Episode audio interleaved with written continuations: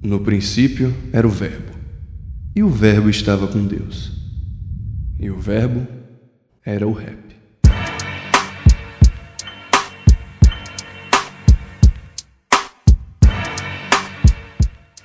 Não existe uma origem definida para a palavra rap.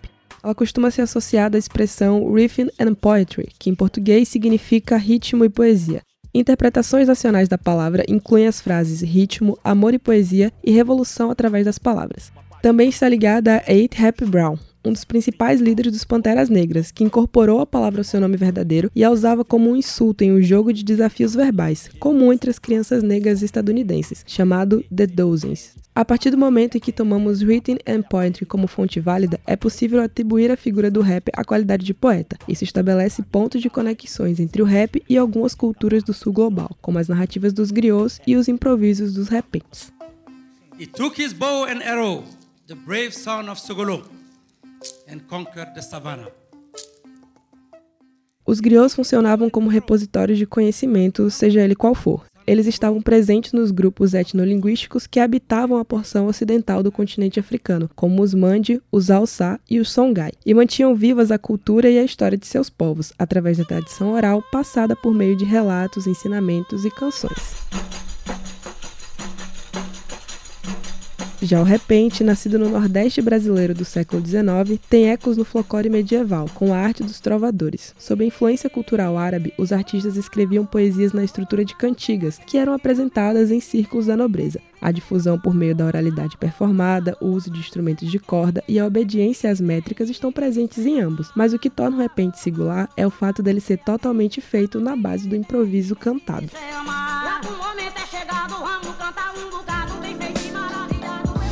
Assim, notamos uma das necessidades-chave do ser humano: demarcar e perpetuar sua existência através da oralidade, se fazendo valer de saídas criativas para tal.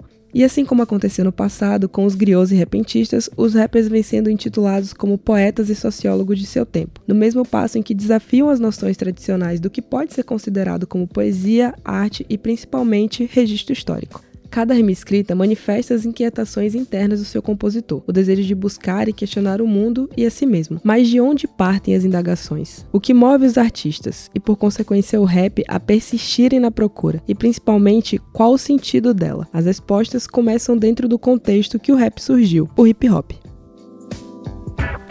São Paulo, São Paulo, São Paulo, São Paulo.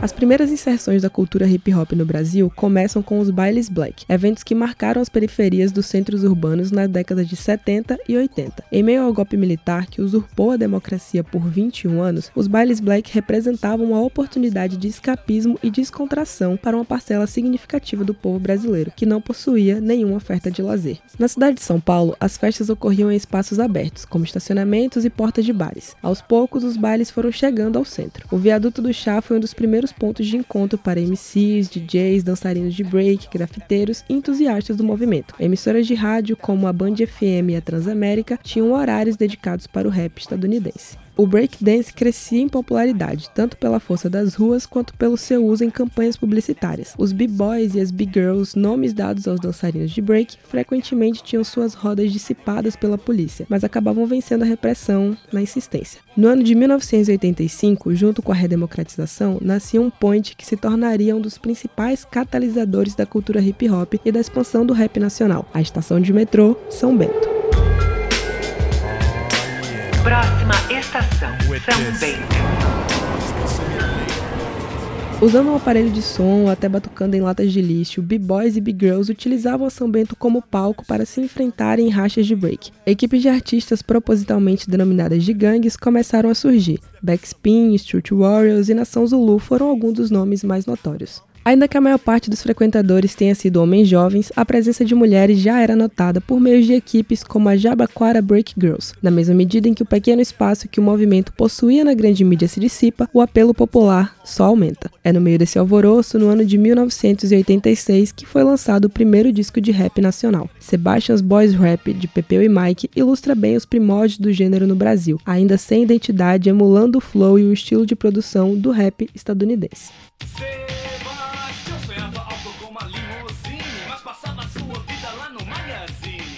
A relação com a administração da São Bento era complexa. Por sete anos, na base da ilegalidade, a estação foi o ponto de efervescência do hip hop.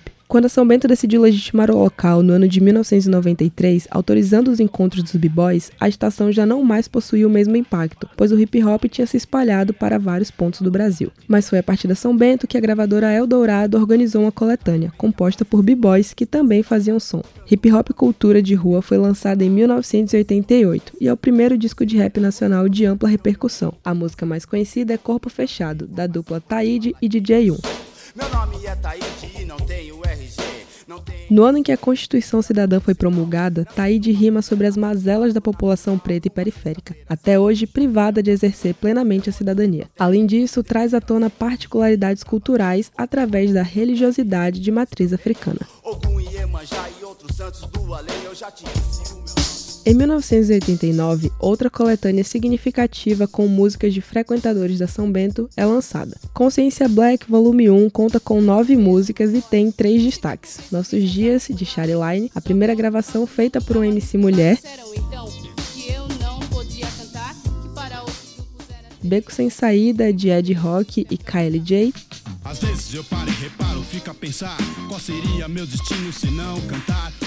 E Pânico na Zona Sul, de Ice Blue e Mano Brown. Pânico, pânico.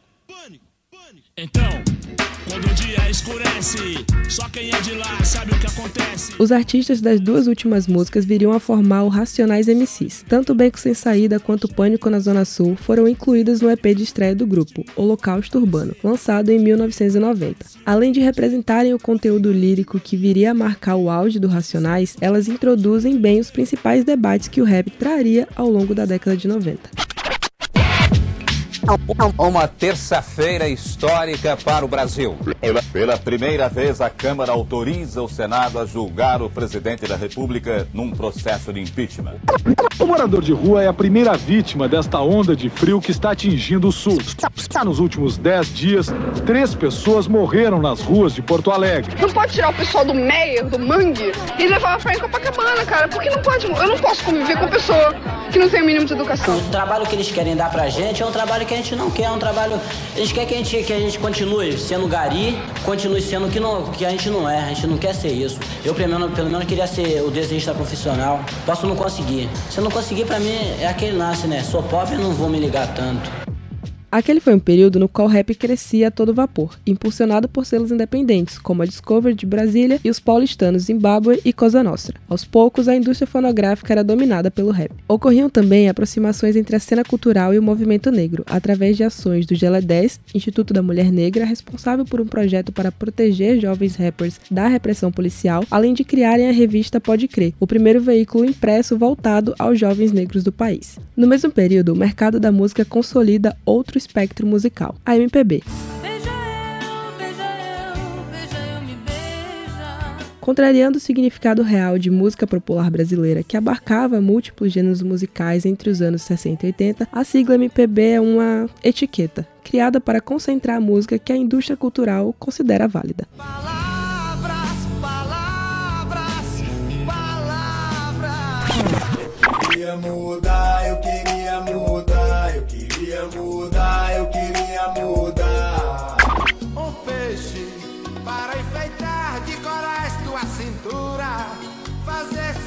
De Deus der rolê com cartão magnético, nem por marca de nascença reconhece no exame médico pro.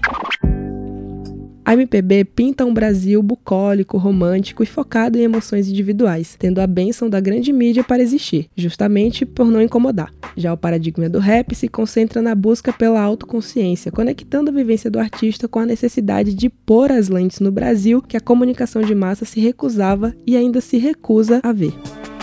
É uma guerra onde só sobrevive quem atira. Essa fase pode ser denominada como rap consciente, na qual as narrativas escritas pelos rappers lidavam com três propostas: o autoconhecimento e o reconhecimento enquanto pessoas negras na sociedade brasileira, denunciar a situação de marginalidade e refletir sobre os processos históricos sociais mantenedores da estrutura racista. Vejamos a música Traficando Informação, do MV Bill, lançada em 1999. Seja bem-vindo ao meu mundo sinistro, saiba como entrar. Droga, polícia, revólver não pode, saiba como evitar. Aqui, o MV Bill apresenta o Rio de Janeiro, ou como ele mesmo fala, seu mundo sinistro. A denúncia, a reflexão e o reconhecimento vêm sob a forma de abre-alas, em um discurso bastante sensorial, sobre o dia a dia nas favelas da Cidade de Deus. Esse discurso tem conexão com a visão de Gog sobre o Distrito Federal, na música Periferia Segue Sangrando, de 1996. A música traduz as vivências da região de Sobradinho de forma mais direta, se mantendo de acordo com as proposições do rap consciência. Sete horas em ponto, tá no horário do encontro. Ligo o rádio e pronto, as notícias não são nada boas. Ponto final na Também temos o clássico de sabotagem, Rap é Compromisso. Hoje choveu nas espraiadas. Polícia sai do pé, polícia sai do pé. Com participação de Negrali e letra feita em parceria com Elhão, ambos ex-colegas de sabotagem no grupo RZO, a música traz um ponto de vista indefinido em terceira pessoa e descreve a realidade a partir das experiências do personagem. E por fim, a música capítulo 4, versículo 3 do Racionais MCs, lançada em 1997. A música traz duas características fundamentais do grupo: a letra em primeira pessoa e as provocações diretas e incisivas. Seu comercial de TV não me engana. Eu não preciso de status Nesse trecho em particular, o Racionais resume a postura da maioria dos artistas de rap da época em relação à grande mídia, desprezo total. No compasso em que o rap crescia no mercado, a recusa dos artistas em participarem de espaços hegemônicos crescia, em uma estratégia consciente que visava questionar e não cooptar com a imagem criada pelos veículos de massa sobre a realidade periférica. Ao mesmo tempo, também surgem artistas distantes da proposta do rap consciência, mas que se apropriaram do estilo musical e lírico. Um dos grandes destaques foi Gabriel o Pensador, que ganhou notoriedade por fazer um rap palatável em conteúdo para a classe média branca, e por isso era permitido estar nos espaços hegemônicos.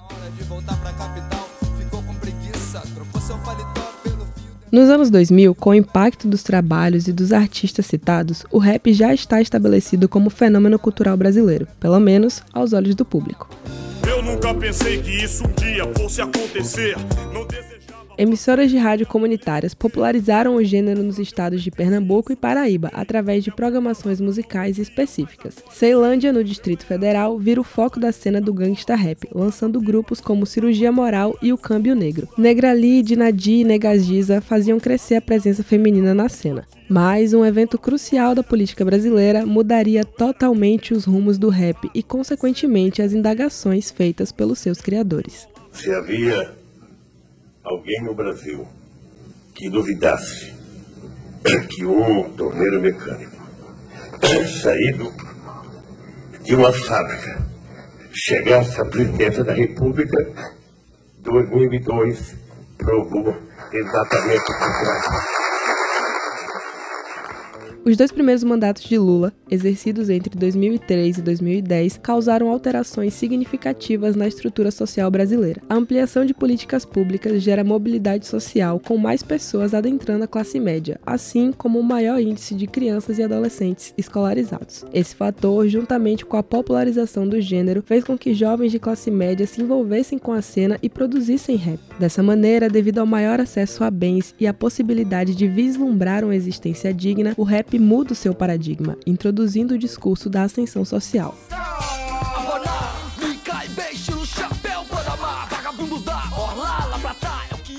Nomes de marcas de roupa e de bebida começam a aparecer nas líricas. O estilo de flow exprime uma sensação de orgulho misturada com certa arrogância, ao evidenciar o desejo de possuir e conquistar nos moldes da estrutura capitalista. Em resposta, os artistas influenciados pela onda do rap consciência tentaram manter as características marcantes da década passada. Essa subcena é notoriamente comunitária e sofreu o impacto do avanço das tecnologias de transporte, que facilitam o fluxo entre os espaços da cidade. Por isso, a palavra rua era comumente empregada nas músicas para resgatar a importância da vivência periférica e fortalecer o senso de coletividade. Isso pode ser observado no primeiro sucesso de Emicida, a música Triunfo, lançada em 2009. Meu, vocês ainda quer mesmo ser mais rua que eu? Na pista, pela vitória. Nessa track, Emicida chama a atenção daqueles que se deixaram levar pelo sucesso e pelas maiores possibilidades financeiras, se esquecendo totalmente do propósito real do rap. Parafraseando suas palavras, ao contrário dos nomes vindos da classe média, Emicida não escolheu o rap, o rap o escolheu. Não escolhi fazer rap, não. Na moral, o rap me escolheu porque eu aguento ser real. No fim dos anos 2000, ficou demarcada a fronteira entre a velha escola e a nova. Racionais, Samotagem, MV Bill e Facção Central tornaram-se referência para os nomes emergentes, que além de Emicida incluem Criolo, Rapadura e Rashid. Assim se traçam os caminhos para o rap que consumimos hoje. A partir da década de 2010, a internet fortalece a mudança de paradigma no rap. Ao possibilitar um canal direto entre ouvinte e artista, o aspecto independente que marcou os primórdios do rap ganhou maior propulsão. Isso gerou benefícios em várias frentes. Por exemplo, a participação feminina teve um crescimento ainda mais expressivo, simbolizado por dentre várias minas, Tássia Reis, Drica Barbosa, Carol Conká, Flora Matos, Brisa Flow. E mais recentemente Sleep Mummy, Nina, Se cobra mata abraçando, te apresento o abraço da morte.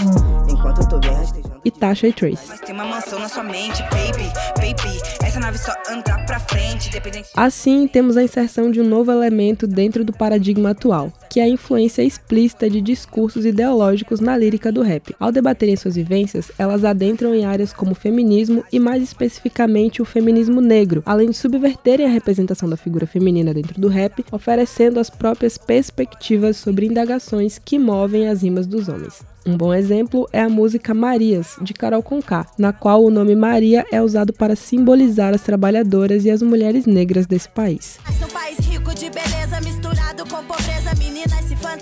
Outro fator que marca as produções recentes é a descentralização do foco em São Paulo e no Rio, ao ponto de surgirem questionamentos explicitamente provocativos sobre o domínio das duas cidades no mercado do rap. Bate cabeça ladrão, bate que bate cabeça ladrão.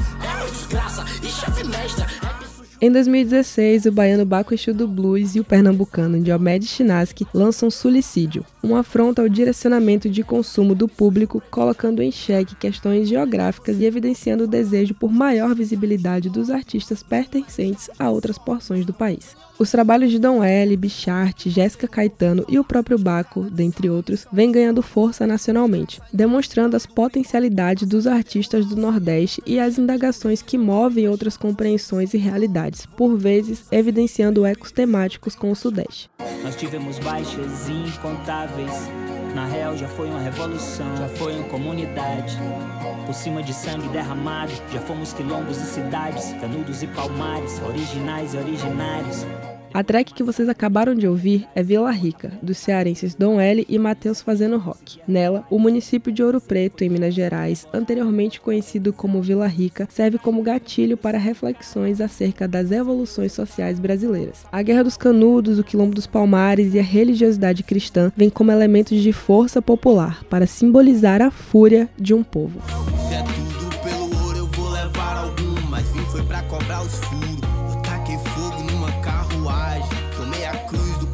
Céu aberto e Jesus do lado certo. Também tem acontecido uma aproximação entre o rap e expressões musicais legitimadas pela indústria cultural. A MPB opera em duas frentes. Ou ela absorve a lírica do rap, renegando seu estilo de produção e sua musicalidade, E fé em Deus que ele é justo, hein? E nunca se esqueça na guarda guerreiro. ou ela convoca os artistas para cantarem outros gêneros, já naturalizados entre a classe média e a elite, para legitimar os talentos dos rappers perante os olhos do público. Me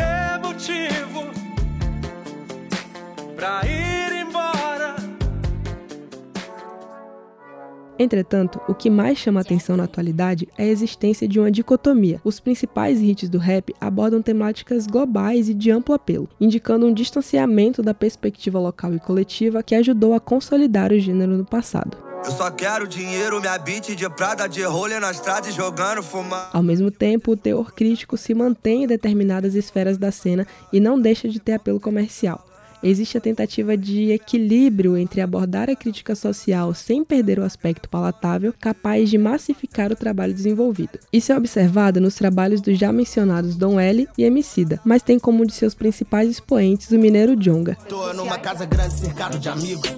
Amigos, só tô numa casa grande.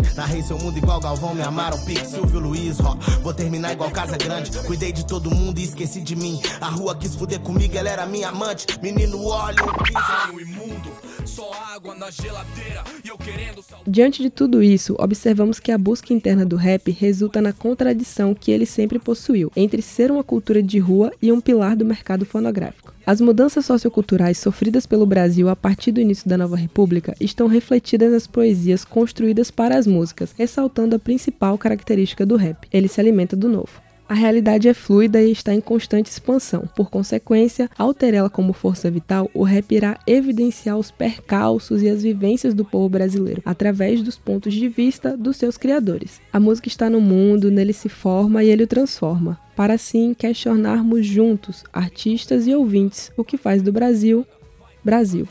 Vai, levanta e anda.